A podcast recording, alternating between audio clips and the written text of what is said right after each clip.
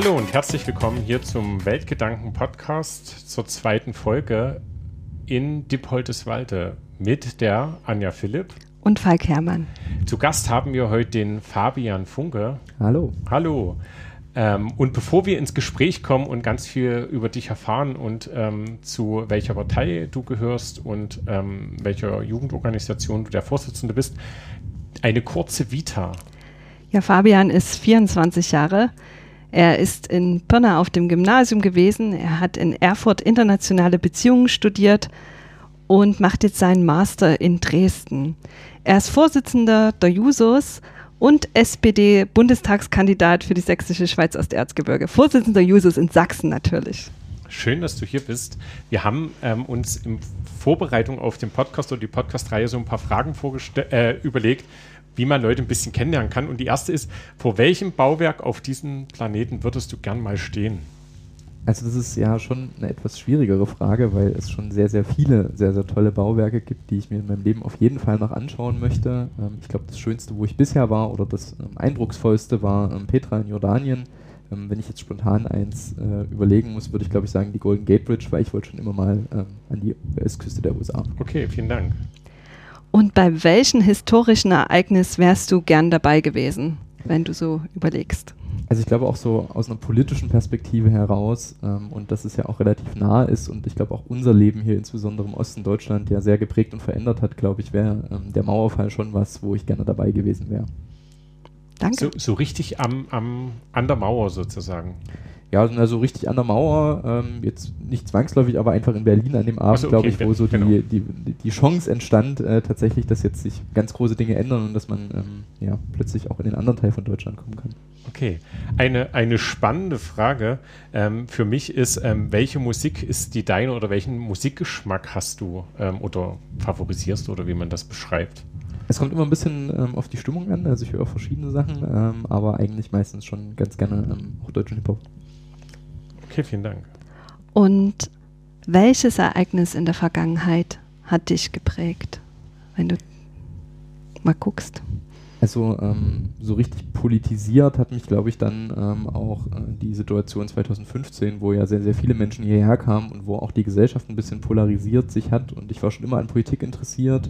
Ähm, und das war aber so der Moment, wo ich ähm, auch das erste Mal so praktisch ähm, damit in Berührung kam und so ein bisschen auch für mich festgestellt habe, was eigentlich Solidarität bedeutet und ähm, dass sie allen Menschen auch gilt und dass man da auch anpacken muss, sich engagieren muss, äh, wenn man auch möchte, dass sich Dinge ändern. Also die sogenannte Flüchtlingskrise. Die sogenannte Flüchtlingskrise, die ich nicht so äh, nennen würde, weil, ähm, also ich glaube, ja, es war eine große Herausforderung, ähm, die wir alle miteinander meistern mussten und ähm, ich glaube, das ist uns auch zum heutigen Tag einigermaßen gut gelungen. Hm.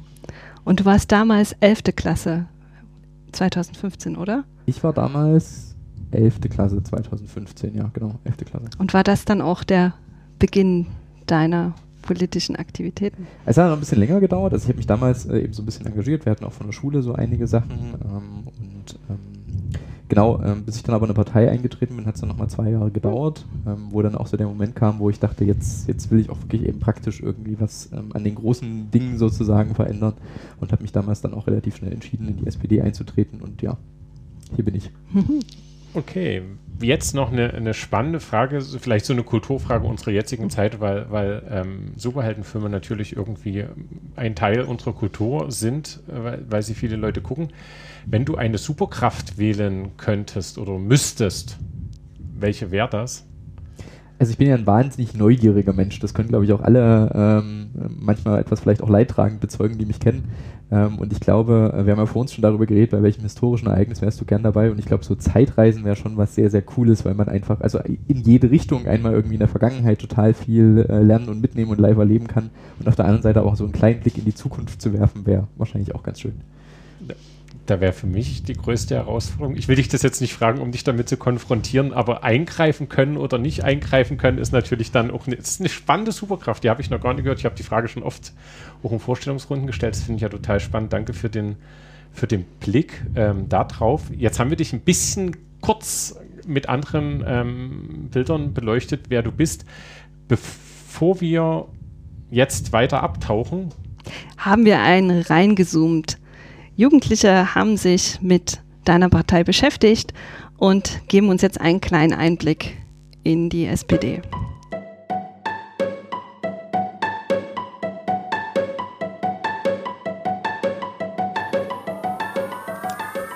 Die SPD wurde bereits 1863 gegründet. Sie gilt als solidarische Mitte im politischen System. Derzeit stellt sie unter anderem den Vizekanzler und Bundesfinanzminister Olaf Scholz und führt aktuell die Ministerien des Äußeren, der Umwelt, der Familie, der Arbeit und der Justiz. Sie setzt sich für sozialen Ausgleich ein und will den gesellschaftlichen Zusammenhalt stärken.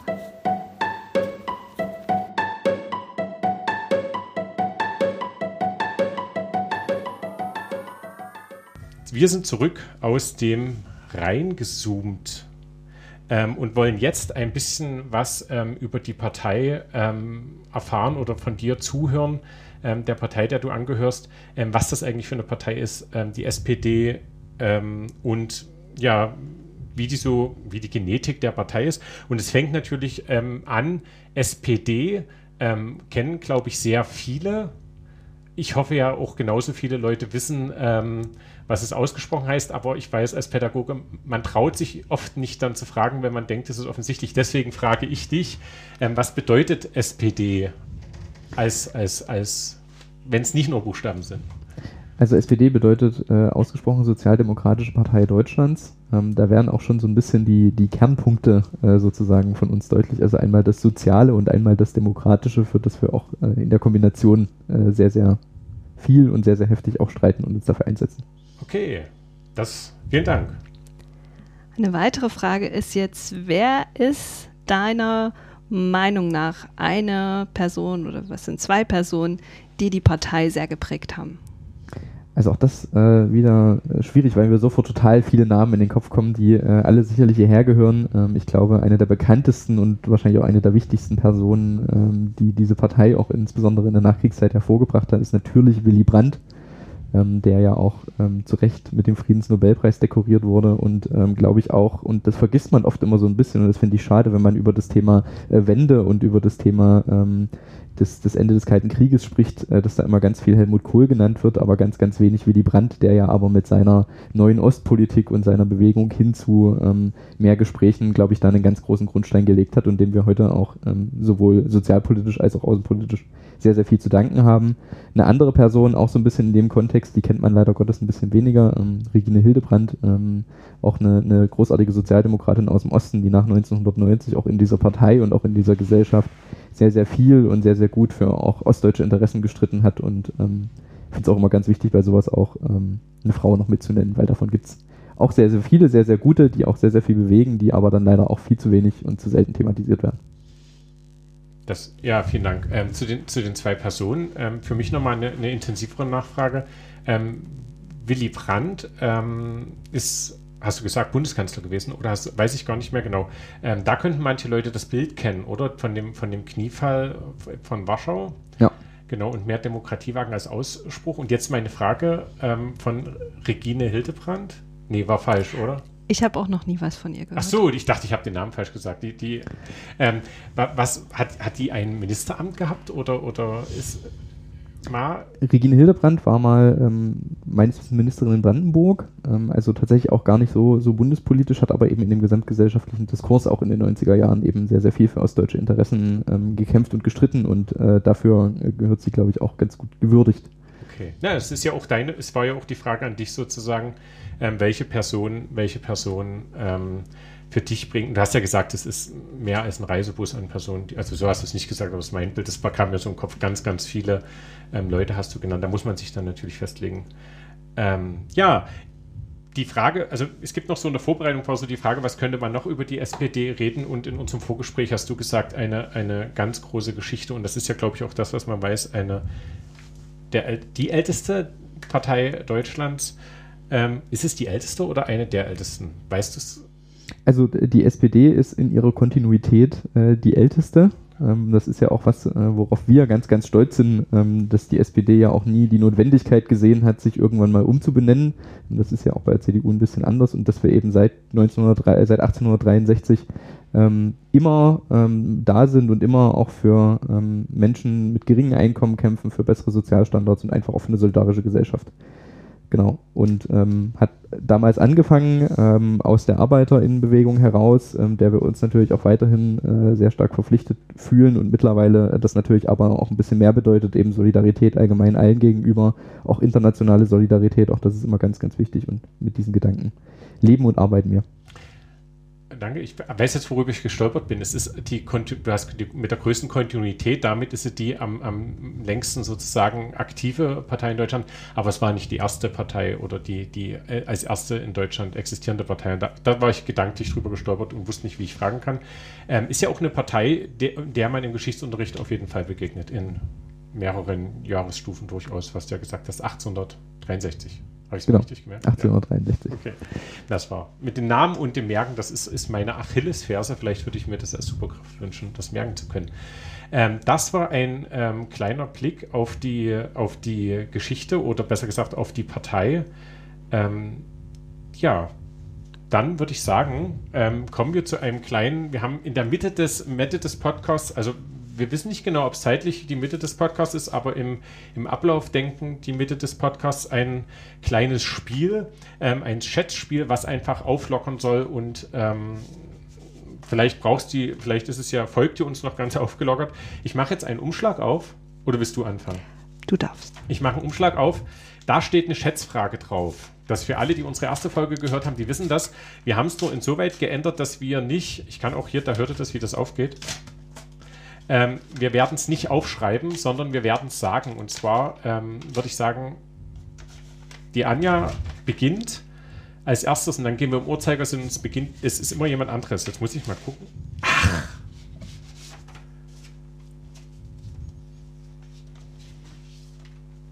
Wie viele Federn hat ein ausgewachsener Schwan? Das Ach war nebenbei, weil ich, weil ich gemerkt habe, es sind drei Fragen in den Umschlag und wir haben von uns die Umschläge gezählt und haben uns überlegt, ob die überhaupt reichen für alle Podcast-Folgen. Ich habe eine gute Nachricht für euch, wir können viele Folgen machen. Wie viele Federn hat ein ausgewachsener Schwan? Kurzer ähm, für euch Nachdenkzeit. Ich habe natürlich keine Zeit zum Nachdenken gehabt. Ähm, Anja, du darfst als erstes was sagen. 70.000. Jetzt 30.000. 30.000. Ich würde sagen, ähm, das könnte ich eins sagen, um, wenn ich, nein, ich sage ähm, 15.000 war meine, war meine Überlegung. So wenig. Ich habe keine Ahnung. Du musst die ja rupfen, das muss aber übel sein. Ich habe auch schon mal Frauen gesehen, die, nee, Schwäne haben die nicht gerupft, Gänse rupfen. Falsches Tier, Entschuldigung. Oh, Antwort: Ein ausgewachsener Schwan besitzt 25.000 Federn.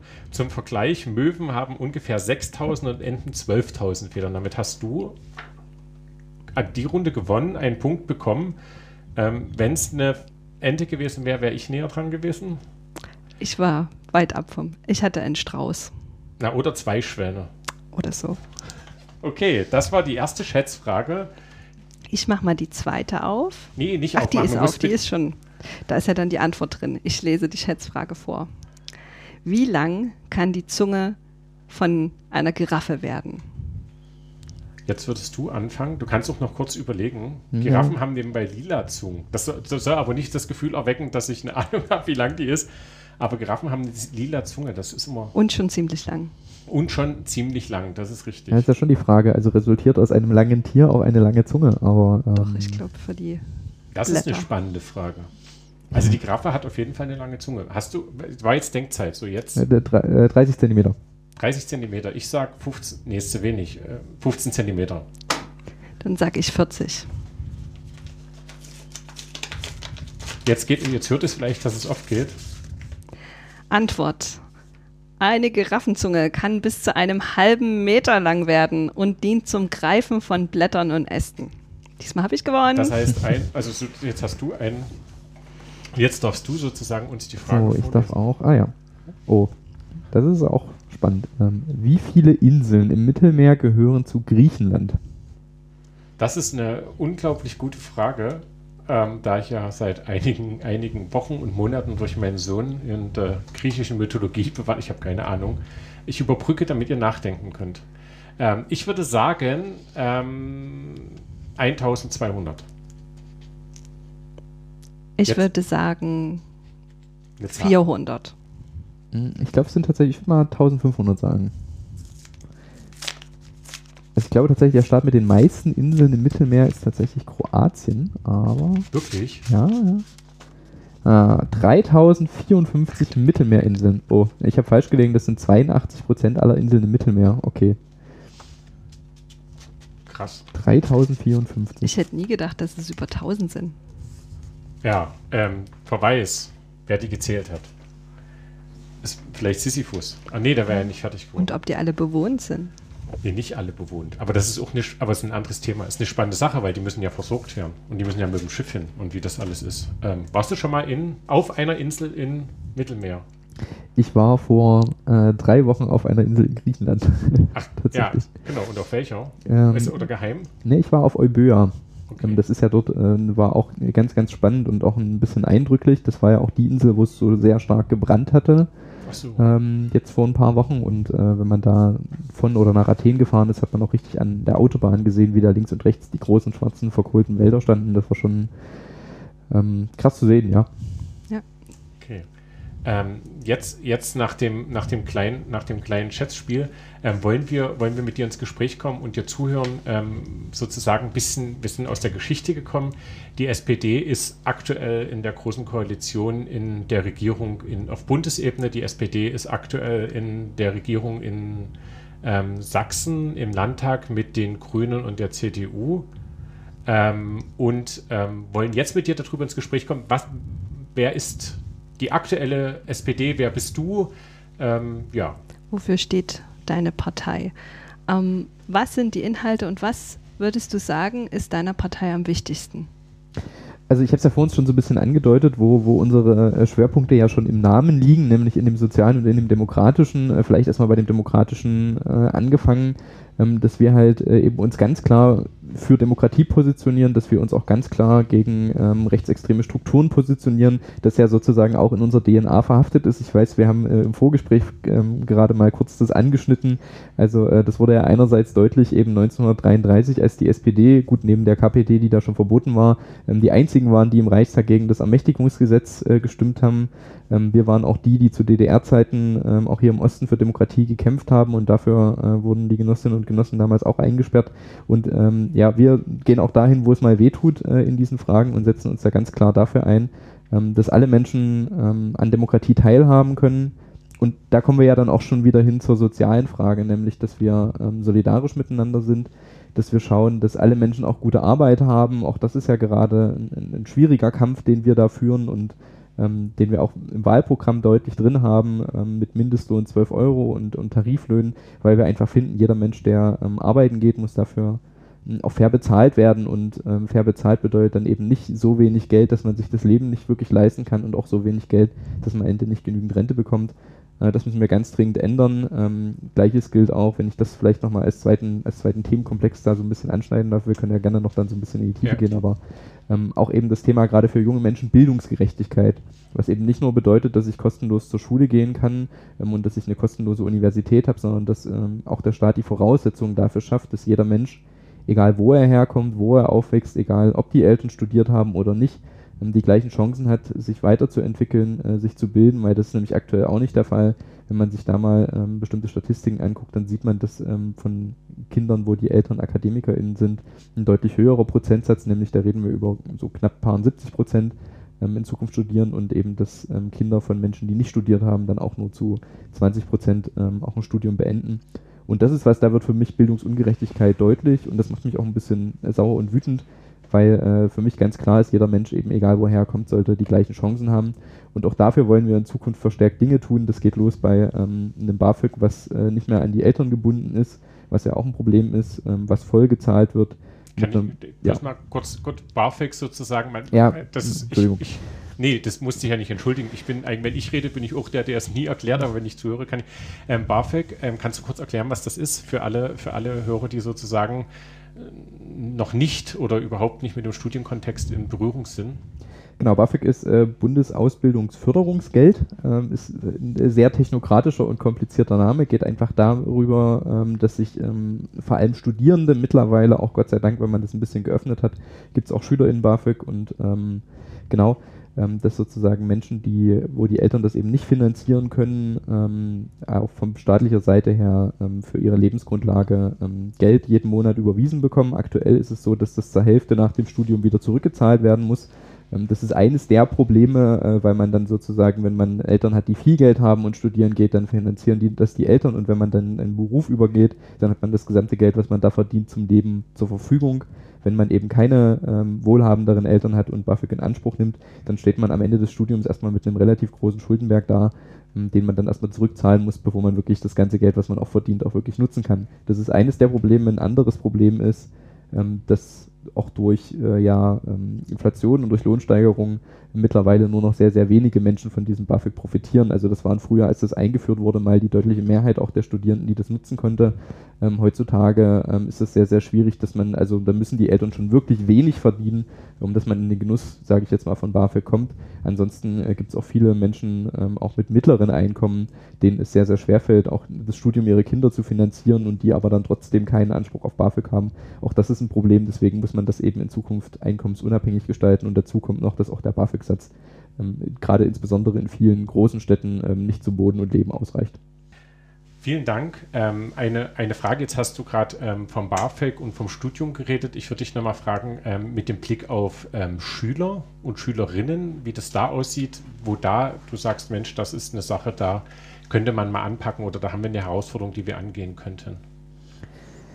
Also die Frage ist, wo haben wir denn da aktuell keine Herausforderungen? Das ist vielleicht eher so ein bisschen äh, schwierig. Ähm, also auch da ist ja sozusagen in den letzten Jahren schon was passiert. Also wir sind uns ja sicherlich alle einig, egal ähm, ob wir sozusagen jetzt noch zur Schule gehen oder nicht. Wir haben äh, Schulgebäude, die in schlechtem Zustand sind, die nicht saniert sind. Wir haben Digitalisierung an Schulen, ähm, ist eine riesengroße Katastrophe. Ich habe jetzt mal äh, mit, mit, Jugendlichen, mit SchülerInnen wieder gesprochen äh, und gefragt, ob es denn noch, also die Älteren werden sich erinnern, ob es denn noch Polyluxe an den Schulen gibt. Äh, da war die Antwort, nein, gibt es an unserer Schule nicht mehr. Da dachte ich so, das ist ja jetzt schon mal, also da haben wir ja schon mal den ersten Fortschritt. Nee, aber ähm, Spaß beiseite. Die den Begriff noch nicht. Die haben gesagt, bei uns heißt das Overhead-Projektor. Nein. Die gibt es nicht mehr, wirklich nicht mehr? Ich, also ich glaube zumindest an der Schule gab es die nicht mehr. Also wie gesagt, das hat mich ja so ein bisschen gefreut, weil Ach ich dachte, wir haben da politisch vielleicht doch irgendwas erreicht ich, in den ich letzten dachte, Jahren. jetzt kommt die Pointe. Nee, nee, das ist glaube ich schon so. Ähm, und äh, ja, ne, also Digitalisierung an Schulen ist, eine, ist, ist ein total schwieriges Feld. Ähm, auch ein, alleine die Instandsetzung, also baulich äh, an Schulen, wir haben ja total viele auch unsanierte Schulen immer noch. Ähm, und ich glaube, da muss sehr, sehr viel passieren. Das ist natürlich auch ein bisschen von dem Sinne, wenn man jetzt, jetzt äh, kommt der Politiker wieder mit, woran scheitert es eigentlich?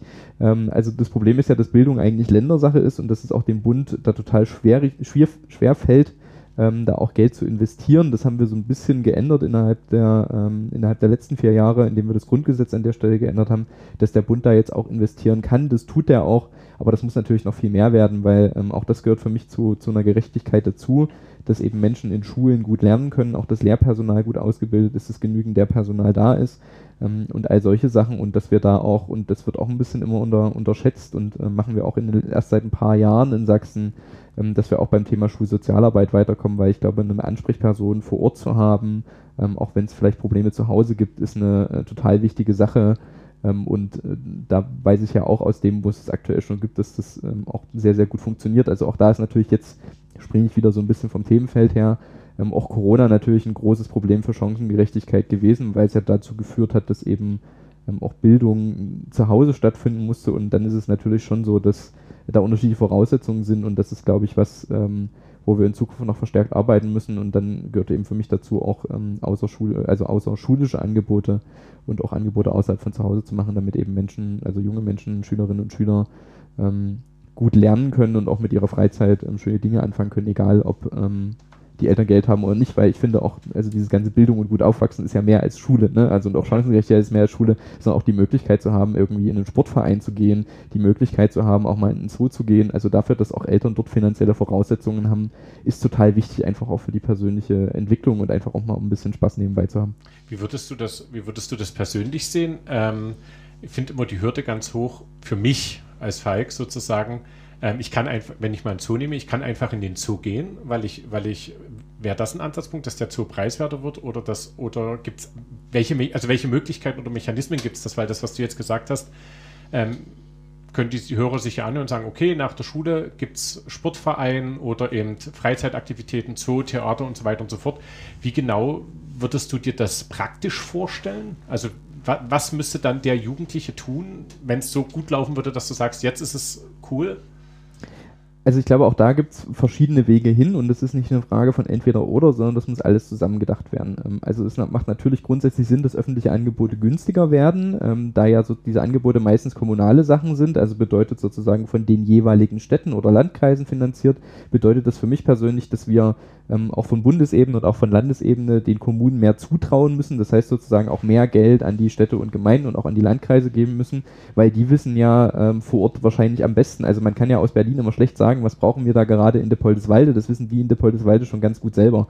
Und insbesondere da, wo, äh, wenn wir jetzt vielleicht noch ein bisschen weiter auf, auf äh, Dörfer gehen, wo ja wirklich nicht mehr viel los ist, dann gibt es schon auch die Möglichkeit, den Menschen vor Ort einfach für sich selber zu gestalten und äh, auch den Ort wieder aufzuwerten und die Gemeinschaft aufzuwerten. Das ist mir total wichtig. Das ist die eine Seite. Die andere Seite ist natürlich auch, dass wir die finanziellen Voraussetzungen schon in den Familien auch schaffen müssen. Und da müssen wir äh, zum Beispiel beim Kindergeld ran. Also Kindergeld bedeutet ja, wenn man als Familie ein Kind hat, bekommt man monatlich einen gewissen Beitrag. Ähm, das ist aktuell auch ein bisschen schwieriger, weil da gibt es verschiedene Modelle, die dann am Ende des Tages dazu führen, dass Menschen, die viel Geld verdienen, ähm, so ein bisschen konterintuitiv ähm, mehr Geld bekommen als Menschen, die im Endeffekt wenig verdienen. Beim Kindergeld, ähm, beim Kindergeld? Mal, mal, reinfragen, weil ich habe immer gedacht, also ich denke immer, ich kriege eine Summe ähm, überwiesen fürs Kindergeld. Dass es alle gleich kriegen, habe ich auch Na, es, gibt den, es gibt den Kindergeldbetrag, den man bekommen genau, kann, oder? Momentan, ich ja, so zwei Eltern im Raum, keiner weiß, wie hoch er ist. Also es liegt irgendwie, glaube ich, bei, es weiß keiner. Das ist geheim, das müsst ihr mal googeln, das ist eure heutige Aufgabe. Er liegt um die 200 Euro fürs erste Kind. Genau. Ähm, das wurde auch in den letzten Jahren immer mal um 5 Euro oder so angehoben. Ähm, das merkt man immer, parallel dazu steigen die Kita-Gebühren. Ähm, das, das ist der Fest, Entschuldigung, das war Quatsch, das war natürlich ähm, jetzt eine Übertreibung. Ähm, das ist der feste Betrag. Und was ist denn das, was du meinst, dass wenn, viel, wenn Leute, die viel Geld haben. Das geht entweder als Festbetrag oder es geht äh, sozusagen als Steuerfreibetrag. Und wenn man, also und der Steuerfreibetrag ist höher als der Festbetrag und wenn man so viel Geld verdient, dass es sich sozusagen für einen lohnt, den Steuerfreibetrag zu nutzen statt dem Kindergeld, bekommt man am Ende des Tages sozusagen mehr an der Stelle äh, erstattet. Das ist so ein bisschen das Problem. Und okay, deswegen. Ich frage bloß mal rein für die Hörer, Steuerfreibetrag bedeutet ja sozusagen, also ich gehe jetzt arbeiten und verdiene im Monat ähm, sagen wir mal 3000 Euro. Von den 3000 Euro zahle ich ähm, 800 Euro, Steu ich weiß es nicht genau, ne? Sozialversicherung und Lohnsteuer. Lohnsteuer ist diese Steuer, die beim Staat landet. Und am Ende des Jahres mache ich dann eine Steuererklärung und der Steuerfreibetrag setzt fest, ähm, so viel Geld darf ich erstmal verdienen und bekommen, bevor ich überhaupt den ersten Euro Steuern zahle. Bloß, dass die, dass die Hörer das verstehen. Und das heißt sozusagen, was du jetzt gesagt hast, ähm, dass sozusagen dann ich sagen kann, okay, der Steuerfreibetrag setzt ein und weil ich aber viel verdiene, kann ich, kommt der Moment später, dass ich Steuern zahle. Richtig, genau. Das ist sozusagen da das Entscheidende und deswegen muss man das ganz klar ändern und dann muss man da sozusagen auch dieses Kindergeld ein Stück weit einkommensabhängig machen, äh, was eben bedeutet, dass Menschen, die wenig Geld verdienen, eben mehr Geld für ihre Kinder bekommen, weil sie es einfach auch mehr brauchen. Also die, die Menschen mit weniger Einkommen sind natürlich viel stärker darauf angewiesen, dass sie Geld äh, auch vom Staat bekommen, um eben ihren Kindern eine gute ein gutes Leben und eine gute Ausbildung und ein gutes, also ne, auch eine gute Bildung allgemein zu finanzieren. Das ist noch eine Sache, ähm, die da ganz wichtig ist, damit sie es eben auch alle leisten können, weil das ist nämlich aktuell nicht der Fall, wenn man in Hartz-IV-Sätze einschaut, ähm, was da auch gerade bei den Kindern ähm, für Kulturangebote und so weiter drin ist, dann ist das schon sehr, sehr gruselig, davon kann man nicht viel machen. Und das ist ein riesengroßes Problem, weil eben ähm, junge Menschen, ähm, also ohne äh, eine Wertung dazu machen, warum die Eltern vielleicht ähm, nicht arbeiten, das ist ja auch dann immer noch eine spannende Frage. Also nur weil Menschen nicht arbeiten geht, heißt das ja nicht zwangsläufig, dass sie irgendwie faul sind oder sonst irgendwas. Nee, das kann ja sein, dass jemand seinen Lebenstraum verwirklicht, Künstler ist und sein kleines Atelier aufbaut und deswegen gerade kein Einkommen hat und ähm, die Kinder damit in Hartz-IV-Satz kommen. Und ich finde, besonders merkt man es halt bei der Musikschule. Das ist ja, wirklich, genau. man sich leisten muss. Was ein, ist ein spannendes Thema. Ähm, Kinder, spannende Frage, wäre jetzt eine Umfrage, ob das Kindergeld bei den Kindern ankommt oder ob die, ob die das merken, weil das ja Finanzen ist ja oft, oft was, was bei Familien, bei Familien, bei Eltern ist. Ähm, Gibt es was, wenn ich jetzt als Schüler in die Schule gehe, in den Alltag, du hast es gesagt, mit den Sportvereinen, mit den Sachen, die, die ähm, also dass, dass die Angebote, wie du es beschrieben hast, muss ich jetzt nicht wiederholen. Wenn ich jetzt Schüler bin, wo du sagst, das würdest du merken an deinem Alltag, dass sich da was ändert? Noch in, in Schule, im, im Alltag der Jugendlichen, der jungen Erwachsenen? also ich denke, indirekt merkt man doch das Finanzielle, also wenn die Familie mehr Geld zur Verfügung hat, also klar, es gibt wahrscheinlich auch ähm, Familien, die das nicht weiterreichen, aber ich würde schon mal so, also auch wenn man sich umschaut, ich denke schon, ein Großteil der Familien, ähm, wenn die Entlastungen in dem Bereich spüren oder mehr Geld haben, dann geben die, machen die es natürlich auch für ihre Kinder verfügbar. Ich wollte mal ganz kurz, bevor ich zu dem ja, komme, was du gerade gesagt hast, nochmal einen anderen Punkt aufgreifen. Ähm, auch das Thema Mobilität ja ganz klar, ne? Also auch das ist ja ähm, ein Gewinn für Schülerinnen und Schüler, wenn man an, in dem Bereich ähm, stärker anpackt, stärker investiert. Ähm, wir haben jetzt in Sachsen den glücklichen Fall, dass wir letztes Jahr, ähm, so jetzt ein bisschen von der Bundestagsrolle zurück in die Juso Sachsen-Rolle, ähm, dass wir da äh, mit dem Bildungsticket äh, in diesem Jahr ähm, was, was Tolles beschlossen haben, was einfach auch die, die Kosten für ähm, die Schülerbeförderung, also sozusagen dafür, dass junge Menschen im Schulalter sich mit Bus und Bahn bewegen können, ähm, schon ein Stück weit reduziert haben, auch die Möglichkeiten erweitert haben, dass man das eben jetzt nicht mehr nur sozusagen vor Ort kann, sondern auch in einem größeren Bereich. Und das sind auch so konkrete Sachen, wo man dann auch Familien entlasten kann. Und die andere, also auch beim Thema ÖPNV, natürlich ist es auch ein Gewinn für Schülerinnen und Schüler, wenn man in den Bereich investiert, wenn einfach der Bus häufiger fährt, wenn der Bus eben auch vor Ort fährt, wenn man nicht immer darauf angewiesen ist, dass einen die Eltern irgendwie zum Sport fahren oder in die Musikschule fahren, sondern wenn man einfach kostengünstig ähm, auch von A nach B kommt und sei es auch nur zum Freunde besuchen oder mal nach Dresden zu fahren und sich da ähm, irgendwie mal äh, da eine Runde zu chillen und sich vielleicht noch ein paar Klamotten zu kaufen. So, das sind Dinge, die ganz konkret ankommen und auch allgemein so die Verfügbarkeit überhaupt von, von, von Sportvereinen, die Verfügbarkeit von Freizeitangebote, da reden wir auch zum Beispiel von Jugendclubs, ne? Also das ist ja auch eher eine Landkreissache, ähm, aber da hängt es natürlich auch wieder mit, mit Finanzen von Landkreisen und von Städten zusammen, dass wir da einfach auch den Bereich stärken, weil es ein total wichtiger Bereich ist, dass eben junge Menschen ähm, auch die jetzt vielleicht nicht aus schwierigen Verhältnissen kommen, sondern die einfach nur einen Ort suchen, wo sie von zu Hause irgendwie sich mit Freunden treffen können, wo sie die Möglichkeit haben, auch ihre Freizeit zu verbringen, dass wir sowas einfach in Zukunft viel, viel besser finanzieren und stärken. Das wäre mir total wichtig, weil ähm, ich glaube, das, der, das, hilft total viel. Der, der, also sozusagen ähm, wäre der klassische Jugendclub oder die Jugendverbandsarbeit oder Orte, wo sich, wo sich Jugendliche treffen können. Ähm, ich ich mache mal einen Switch, weil, weil also so, so ein, ein, oder ein Switch ist Quatsch, sondern ein, ein Schritt weiter ähm, weil es ja schon ein bisschen, bisschen so durchscheint, ist so die, die Frage, ähm, was ist denn so die, wie stellten sich, wie stellst du dir das gesellschaftliche Zusammenleben vor? Also es gibt ja ganz viele, ganz viele Vorstellungen von ähm, Lebenskonzepten, Gesellschaftskonzepten und wenn man jemanden anspricht und sagt, hey, wie stellst du dir Gesellschaft vor? In der Regel kann derjenige ja vielleicht irgendwas sagen. Wie stellst du dir das vor? Äh, beziehungsweise wie ist das mit, mit SPD, also wie ist das die Vorstellung der SPD? Also ich glaube, bei mir und uns, ähm, auch als Partei, ähm, steht da ganz klar, äh, also ein, ein, etwa, ein großer, fetter, vielleicht auch ein bisschen schwer äh, verständlicher und zu erklärender Begriff, nämlich Solidarität. Das ist für uns, glaube ich, das zentrale Element auch irgendwie dieser Gesellschaft, dass Menschen ähm, aufeinander aufpassen, dass Menschen sich aufeinander einstellen, dass Menschen fair miteinander umgehen und das wirkt dann ja in die verschiedensten Bereichen hinein. Also ich habe es ja gerade schon äh, an einigen Stellen so ein bisschen angesprochen, das, das fängt damit an, ähm, dass wir einfach finden, egal welche Aufgabe ein Mensch macht, egal welche Arbeit er nachgeht, er oder sie muss fair bezahlt werden. Und fair bezahlt bedeutet dann eben ähm, nicht irgendwie 5 Euro, bedeutet auch nicht 9 Euro, sondern bedeutet mindestens mal 12 Euro, bedeutet aber eigentlich noch ein ganzes Stück auch mehr als das, damit eben jeder Mensch, der arbeiten geht, sich ein gutes Leben leisten können. Und ich glaube, auch in so einem reichen Land wie Deutschland können wir das leisten. Und das bedeutet für uns eben auch Solidarität, dass reiche Menschen nicht immer reicher werden, wie das aktuell eben der Fall ist, sondern dass man da an der Stelle auch mal mit einer Erbschaftssteuer oder Vermögenssteuer ein bisschen gegensteuern muss weil ähm, ich finde, es kann nicht sein, dass wir in einem Land leben, wo es äh, super viele Milliardäre auf der einen Seite gibt und auf der anderen Seite aber auch super viele Familien und auch super viele einzelne Menschen, die sich eben ähm, viele Dinge nicht leisten können, die irgendwie schauen müssen, dass sie am Ende des Monats noch genügend zu essen haben. Und das ist einfach eine Sache, die auch mit meinem solidarischen Menschenbild und solidarischen Politikbild nicht vereinbar ist und wo wir, glaube ich, sehr, sehr, sehr viel zu tun haben in den nächsten Jahren, um auch einfach diese Gesellschaft zusammenzuhalten und vielleicht auch allgemein in der Gesellschaft wieder so ein bisschen das Bild zu stärken, dass man so ein bisschen aufeinander aufpasst, dass man sich so gegenseitig ein bisschen Mühe gibt, dass auch junge und alte Menschen ähm, irgendwie da eine Rolle spielen und betrachtet werden, die ja auch nochmal besondere Bedürfnisse vielleicht haben. Auch so ein bisschen Solidarität gegenüber der Jugend würde ich mir vielleicht in letzter Zeit ein bisschen mehr wünschen, weil ich habe schon das Gefühl, dass man an dieser Stelle viel über die hinweggeht auch äh, tatsächlich noch und da müssen wir, glaube ich, auch als junge Menschen laut sein, uns einmischen, uns engagieren und sagen, nee Leute, also so geht es dann vielleicht auch nicht. das für, für, für, mich eine spannende Frage wäre sozusagen, ähm, wie gelingt das? Also du hast jetzt schon ange, angeschnitten sozusagen mit, mit Vokabeln wie ähm, Erbschaftssteuer und, und so. Ähm, Leute, die jetzt zuhören ähm, und politikaffin sind, die, die wissen das oder googeln das, die, die jetzt sozusagen mit Mühe und Not noch sagen, oh, ganz schön viel Wörter. Ähm, gut, der, es gibt Leute, die haben Geld, das weiß jeder.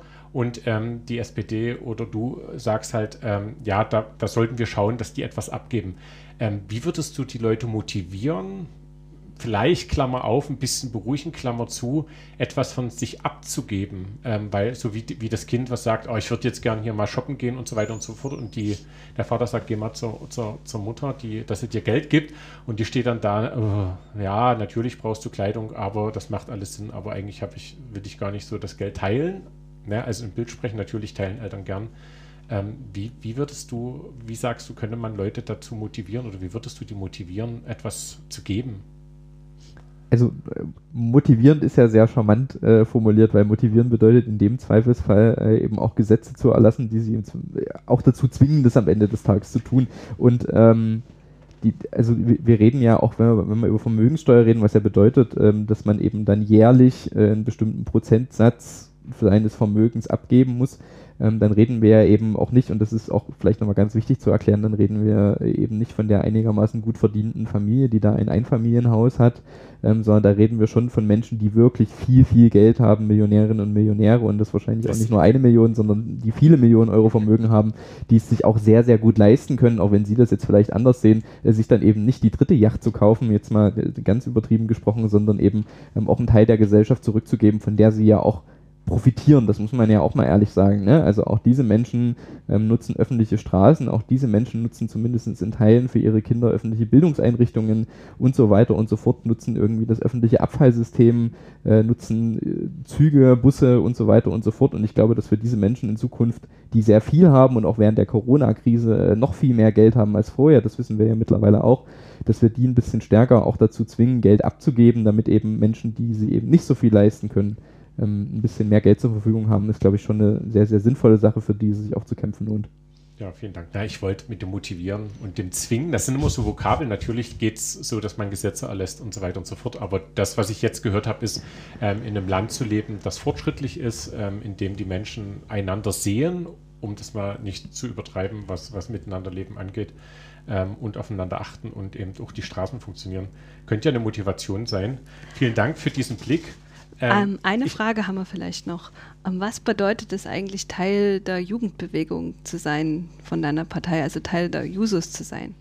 Also bei uns bedeutet das tatsächlich sehr, sehr viel. Also vielleicht auch ein bisschen mehr, als das in anderen Parteien der Fall ist. Also wir sind ja sowieso eine Partei, die sehr lebendig ist, die sich auch sehr gern mal streitet. Das, das kriegt man auch häufiger mal mit, aber das ist ja grundsätzlich was Gutes. Also ich bin ja immer der Meinung, man sollte Streiten auch in der Gesellschaft wieder ein bisschen positiver besetzen, weil, also dass man sich aneinander reibt, um irgendwie die besten Positionen irgendwie und auch um die beste ähm, um, um die beste Handlungsanweisung, so jetzt mal äh, so gesprochen, ähm, ist, ist glaube ich, was sehr, sehr Tolles und das machen wir in dieser Partei auch sehr gern. Das machen wir als Jusos auch sehr gern. Wir sind ja da auch meistens noch ein bisschen äh, zackiger und noch ein bisschen linker drauf, als das unsere Gesamtpartei am Ende des Tages ist.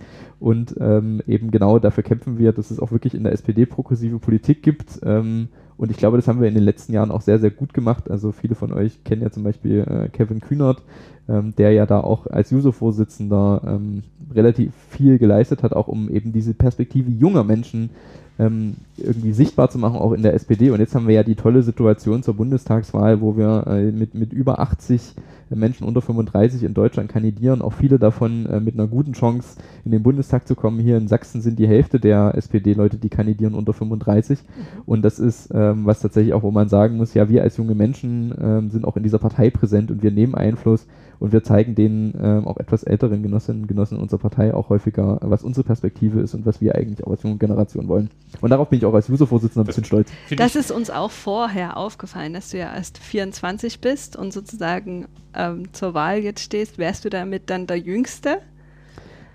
Also ob ich der Jüngste ähm, insgesamt wäre, kann ich gar nicht sagen. Also ich bin zumindest auf unserer sächsischen SPD-Liste der Jüngste und mhm. wäre wahrscheinlich auch, ähm, wenn es klappt, im Bundestag einer der Jüngeren. Okay. das, das, ist ja total spannend. Ähm, mit, den, mit dem Jungsein, wer, wer, unsere, wer jetzt die erste Folge hört, äh, der, also wer die zweite Folge jetzt erst hört und die erste Folge nicht gehört hat, ähm, ist total spannend, weil in der ersten Folge ging es nämlich genau darum, ähm, wie es die Gesellschaft verteilt und dass der Großteil quasi Ü40 ist und die aber schon so viel Stimmgewalt haben, dass quasi die Jüngeren ähm, gesellschaftlich, stimmtechnisch nicht viel bewegen können. Da finde ich das gerade total spannend, dass du gesagt hast, also hast ja gerade in Zahlen unterlegt, wie viel unter 35-jährige Abgeordnete oder Kandidaten als Abgeordnete ähm, sozusagen zur Wahl stehen. Das ist ja total ähm, spannend. Ähm, mal so einen kurzen Blick in die Jugendorganisation. Ihr trefft euch ähm, in irgendwelchen Regelmäßigkeiten und, und, und erzähl mal, wie ist denn das dann so? Also das ist ja für jemanden, ich war noch nie auf einer Parteiveranstaltung von, von einer Jugendorganisation. Ähm, wie muss ich mir das vorstellen? Also so vom, schreibt das mal so ein bisschen, nicht so jetzt ablaufmäßig, sondern einfach so vom Feeling her. Ähm, man kommt dahin, wo trefft ihr euch, wenn, wenn die User Sachsen sich treffen? In was für einer Location? Was gibt es da so zu trinken?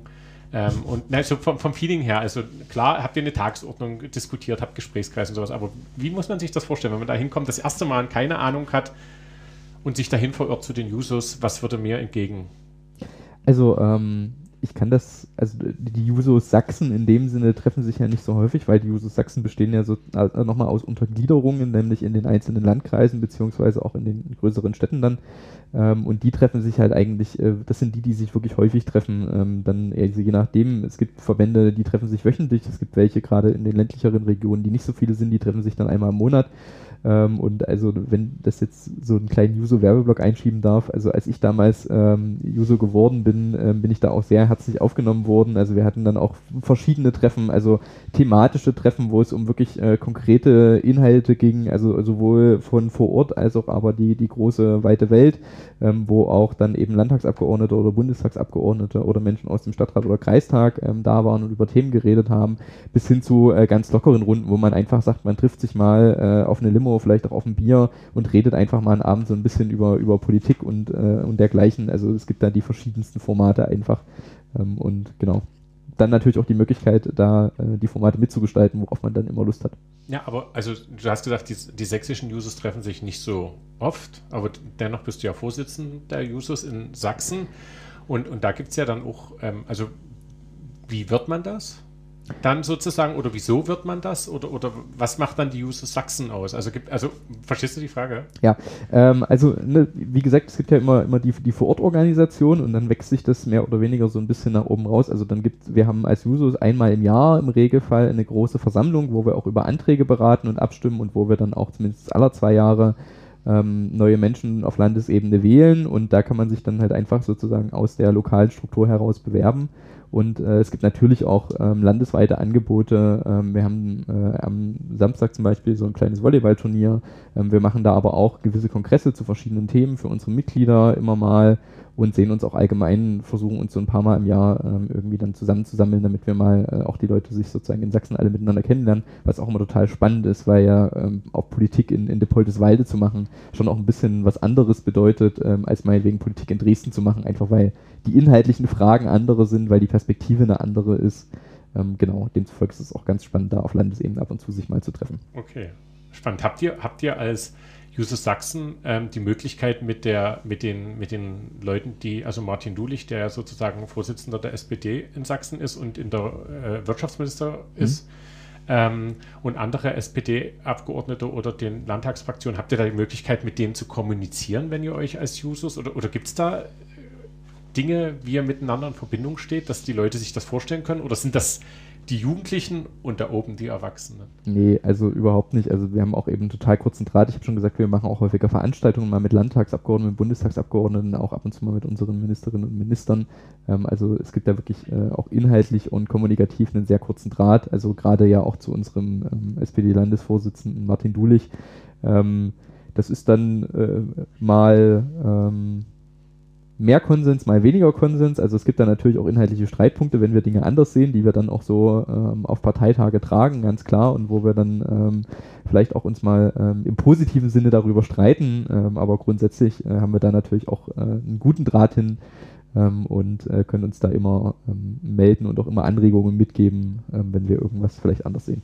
Ist das, was du von uns als progressiv beschrieben hast, oder? Dass die Jugendorganisation progressiv. Du hast von uns den Begriff progressiv ja. reingeworfen und da ich dachte, jetzt unterbreche ich dich nicht und frage dich, aber es bietet sich ja jetzt nochmal an, wenn du das sagst, kannst du nochmal kurz den Begriff progressiv ähm, beschreiben, was das bedeutet, dass die Jugendlichen merken, in ihren Familien sind sie vielleicht progressiv und wissen es gar nicht? Ja, progressiv bedeutet immer äh, so ein bisschen nach vorne gedacht. Also es ist quasi das Gegenteil von konservativ. Konservativ bedeutet ja äh, so ein bisschen dafür zu auch zu kämpfen. Also das ist auch das, was die CDU macht, dass eben die Dinge so bleiben und dass äh, sozusagen sich nicht so viel ändert, weil Veränderung ist ja auch so ein bisschen gefährlich, weil ne, dann ist das morgen nicht mehr so, wie es heute war und heute war es doch eigentlich ganz gut. Und progressiv ist quasi äh, der genaue Gegenteil, dass man eben auch gesellschaftlich schaut. Ähm, wir wollen eine Zukunft haben, wir wollen, dass sich Dinge verändern. Ne? Also das fängt irgendwie an bei, wir wollen, dass Jugendliche einfach mehr gehört werden. Das geht weiter eben zum Beispiel bei dem Klimathema, dass wir wollen, dass äh, eben da was passiert, dass wir eben nicht so weitermachen, wie wir das aktuell tun, weil wir das auch einfach gar nicht können, weil uns dann irgendwie der ganze Laden um die Ohren fliegt. Aber auch bei gesellschaftlichen Themen ähm, geht das irgendwie weiter, was Frauenrechte betrifft zum Beispiel, also auch Feminismus und all solche Sachen, das sind so Themen, die ich, die ich schon als progressiv bezeichnen würde und wo wir einfach, äh, glaube ich, auch in unserer Partei nochmal so eine, so eine Gruppe sind von, äh, als junge Menschen, die da äh, ab und zu auch so ein bisschen die Partei vor uns hertreiben und das ist, glaube ich, auch ganz gut, dass wir das tun es und sind froh, dass wir da auch viel Gehör finden, insbesondere ein, Eine, glaube ich, eine Eigenschaft, die eher in der Jugend liegt, das Progressive und das Konservative, das Bewahrende oder das, das Wert. Es gibt ja verschiedene Blickrichtungen, das Wertschätzende dessen, was besteht da, da, wäre ich mir gar nicht so sicher, weil also ich glaube, es gibt auch, ne, wenn man sich jetzt zum Beispiel also die, die junge Union oder so anschaut, also die würden auch von sich sagen, dass sie konservativ sind und das sind junge Menschen und ich kenne auch äh, viele äh, ältere Genossinnen und Genossen, die ich jetzt auch mit gutem Gewissen als progressiv bezeichnen würde. Ähm, und also ich, ich glaube ja, also wahrscheinlich in der Verteilung am Ende des Tages schon, aber ich würde das jetzt nicht, also es ist glaube ich nicht zwar nicht nur eine Generationenfrage, nee, sondern wirklich eine, eine gesellschaftliche Frage einfach. Das, ich wollte es nicht als Generationsfrage Frage machen, nur sagen, also dem jungen Menschen könnte die Progressivität bekannt vorkommen. Ja. Mutig voranzugehen in den Tag und zu sagen, wir machen jetzt eine Party am Abend und die anderen sagen, hä, habt ihr schon Getränke? Wir machen eine Party, das findet sich schon ähm, und wir überlegen uns das auf dem Weg. Ähm, sozusagen, da liegt ganz viel Mut und Kraft drin. Die Zeit, also ich, ich, die Zeit ist weit vorangeschritten. Ähm, wenn jetzt man noch Lust hätte, mit dir zu reden, wo, ganz kurz geantwortet, wo könnte man dir begegnen? Du bist ähm, sozusagen äh, Juso-Vorsitzender, in der Funktion haben wir dich auch angefragt, aber zufällig oder bewusst auch in unserem, in unserem Landkreis Sächsisch-Schweiz-Osterzgebirge ähm, sozusagen Kandidat für die SPD. Wo könnte man dir begegnen jetzt die nächsten Tage, Wochen, wenn man sagt, ich muss mit dem unbedingt noch ein bisschen weiterreden? Also ich bin ähm, ja viel in dem ganzen Landkreis unterwegs, äh, will jetzt auch keine Terminschiene sozusagen irgendwie erzählen. Am besten man, man, man schaut äh, mal bei mir auf meiner Website fabian-funke.de, da sind auch alle meine ganzen Termine jetzt im Wahlkampf noch drin und ansonsten äh, könnt ihr auch gerne äh, auf Twitter, Instagram, Facebook bei mir vorbeischauen und wenn ihr irgendwelche Fragen habt oder ähm, irgendwas braucht wollt oder ich vielleicht auch euch irgendwo politisch helfen kann, äh, dann schreibt mich einfach an und dann äh, kriegen wir das auf jeden Fall irgendwie hin. Vielen Dank. Ihr habt gemerkt, ähm, ein Podcast, ich habe ganz viel zugehört, ich bin, bin dir gefolgt und fand das ganz spannend. Ähm, zum Abschluss ähm, sozusagen die Frage ähm, an dich, ähm, die wir den unseren Gästen, wir haben ja noch mehr Gäste dann in den folgenden Folgen, ähm, was würdest du ändern, wenn du König von Deutschland wärst? Oder was würdest du machen, wenn du König von Deutschland wärst? So zwei, drei Dinge, ein Ding, je nachdem. Nicht es so lang, aber ich kandidiere ja für ein demokratisches Amt eines Abgeordneten und ich finde eigentlich auch die Demokratie äh, eine grundsätzlich sehr, sehr gute Sache. Deswegen äh, wäre ich jetzt auch ungern König, weil das würde bedeuten, dass es keine Demokratie mehr gäbe oder ne, so in der klassischen Vorstellung zumindest. Ähm, aber ich kann natürlich trotzdem ja die Frage beantworten, was wollte ich tun, wenn ich ähm, sozusagen Dinge wirklich verändern könnte. Und ich glaube, da ist es tatsächlich das, was ich vorher vor uns gesagt habe ähm, dass es einfach ein bisschen gerechter zugeht, auch in diesem Land, dass eben die wirklich Reichen nicht mehr so viel haben und die etwas Ärmeren ein bisschen mehr haben, dass Menschen gut aufwachsen können, dass alle die gleichen Chancen haben, ähm, dass alle äh, gute und faire Löhne verdienen, für das sie es machen und sich nicht so viele Gedanken darüber machen müssen, wie sie am Ende des Tages auskommen und auch mal ein bisschen Zeit haben, sich vielleicht mit anderen Dingen zu beschäftigen, als immer nur an das Geld zu denken und einfach auch mal ein paar schöne Dinge machen können und dass wir vielleicht auch alle in dieser Gesellschaft, um das vielleicht da mal zu Ende zu machen, ein bisschen netter, ein bisschen fairer miteinander umgehen, uns ein bisschen mehr aufeinander einstellen und auch mal versuchen, ähm, die Perspektive des anderen zu verstehen und uns auch mal auf andere Leute einlassen. Vielen Dank, dass ja. du unser Gast warst. Wir danken dir ganz herzlich für das In- Gespräch. In Danke, dass diesem ich da sein Weg durfte. zum, zur Bundestagswahl hast du ganz viel zu tun, hast dir Zeit für uns genommen. Dankeschön dafür. Und wir hören uns wieder oder ihr hört uns oder ihr hört ein anderes Moderatorenteam ähm, an einer anderen, einer anderen Folge. Ihr könnt uns gern abonnieren, den Podcast, oder ihr folgt uns auf Instagram, wo ihr nebenbei die Möglichkeit habt, ähm, Fragen zu stellen an die Gäste, die wir haben. Wir kündigen immer an, wen wir als nächstes aufnehmen und dann könnt ihr Fragen stellen. Genau. Wir freuen uns, wenn ihr uns hört.